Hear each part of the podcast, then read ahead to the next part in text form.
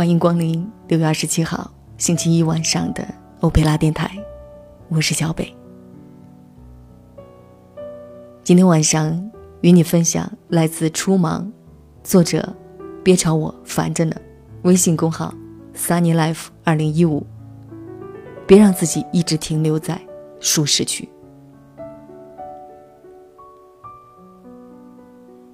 家里开的净水器店，一直想招个女业务员，工作挺简单，大部分时间留在店里做下内勤，招待上门的客户。只有店里出去做大型活动时，偶尔需要帮下忙。我们给出的底薪不算低，加上最低的业务提成。也比当地平均水平高一些。每天工作八小时，时间比较弹性，相对自由。但是快一年了，一个都没招上。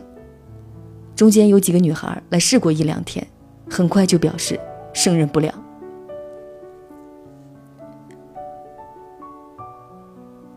一个在本地一家食品公司负责招聘的朋友告诉我。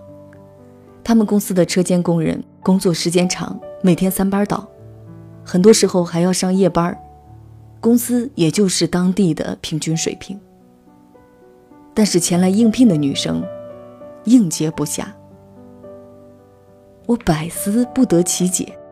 朋友微微一笑，做你们这行业的需要学习一些专业的理论知识，并且需要不断学习，每月有最低的销售任务。现在有些人宁愿选择工资低点很机械的工作，也不愿做需要很多脑力和能力不断去学习的工作。我想了想，好像有那么点道理。哪个工作是事少钱多离家近？几乎任何一个工作，要想做出一点成绩，都需要付出一番努力。你说老师们清闲，那是你没看到他们早读晚自习的辛苦。你说老板们有钱潇洒，你是没看到他们创业打拼时的压力。你说很多销售行业薪水高，但是你是没看到他们来回奔波的各种艰辛。待在公司前台只能接个电话的姑娘。只能拿起相对应的薪水。如果想要突破，必须打破你所设定的舒适区，找到目标，让自己为难，让自己没那么舒服，让自己坚持下去。同学 L 和 M 读书时都是胖子，一米八几的个子，两百斤左右的体重，被誉为班里左右两大护法。临毕业时，看到 L 的。新 QQ 签名，打破舒适的状态，要么瘦，要么死。大家为此还起哄，打赌，他肯定像之前的无数次一样，在减肥的道路上当一个逃兵。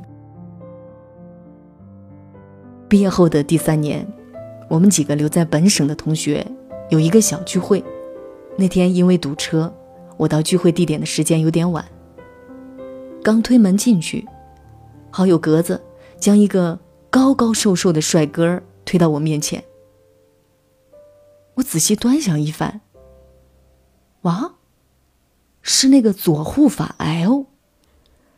目测现在的他最多也就一百四十斤左右，以前圆圆的胖脸，现在变得线条清晰，轮廓分明。那天的 L。自带光环，俨然是聚会的核心人物。酒过三巡后，他说出了自己坚持减肥健身的动力。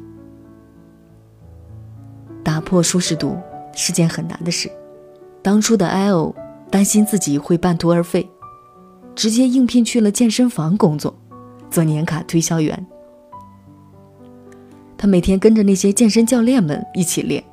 拒绝数不清的美食诱惑，流了数不清的汗水，终于在两年后，迎来了自己的完美逆袭。舒适区也就那么一回事儿。以前觉得离开那些琳琅满目的美食会死，结果依然活得很健康。以前信奉能坐着绝对不站着，能躺着绝对不坐着，结果现在依然过得很痛快，身体的适应能力远比自己想象的要强得多。L 那天说的话，我深有体会。健身是条不舒适的路，相比风雨无阻去健身房报道，待在家里随心所欲，该吃吃该喝喝容易得多。但当舒适成为一种习惯，再打破习惯推倒重来会更加困难。不如试着不让身体处于舒适的状态，也许你会发现，离开舒适区没有你想象的那么难。人类本身就是一种趋利避害的生物，经常听说懒癌晚期、拖延症等名词，说白了就是懒和拖延可以让我们身心愉悦。我们暂时不想打破目前的境况，像一个天天窝在宿舍打游戏的宅男，被要求不分昼夜的去学习考试；还像一个天天必须按时上下班的人。被要求连轴加班很多天。朋友 A 这么多年来最喜欢的一件事就是周末在家睡觉追剧，天王老子叫他也不出去。但是当他换了喜欢的记者工作后，周末不是在采访的路上，就是在没日没夜写稿子。每次见他还总是一副打了鸡血的样子。我问他原因，他说：“走出固定的模式。”战胜自己的感觉，真的是精彩绝伦。他发现自己好像没有自己想的那么弱，能力那么差。长久舒适的生活，让本该朝气蓬勃的他，逐渐在温水煮青蛙式的生活方式里，迷失了自己。所以，你还准备待在你设定的舒适区里，巍然不动吗？也许当你下决心走出舒适区，去做你早想做却迟迟没做的事情，未来的那个你，会感谢今天的自己。你会开始改变吗？今天晚上节目原文搜索“欧佩拉电台”这五个字即可找到。微信公众号“欧佩拉 Radio”，每周更新两次最近的节目。陈绮贞的。百分之八十完美的日子。我捕捉精彩的画面，可是，一闭上我穿上最舒适的 T 恤，可是，一脱下来，身体都僵硬了。我选择。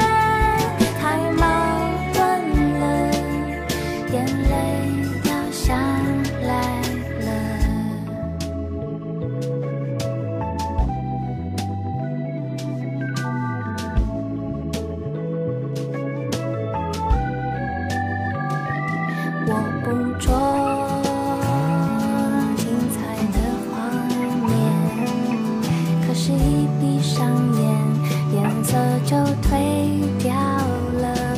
我穿上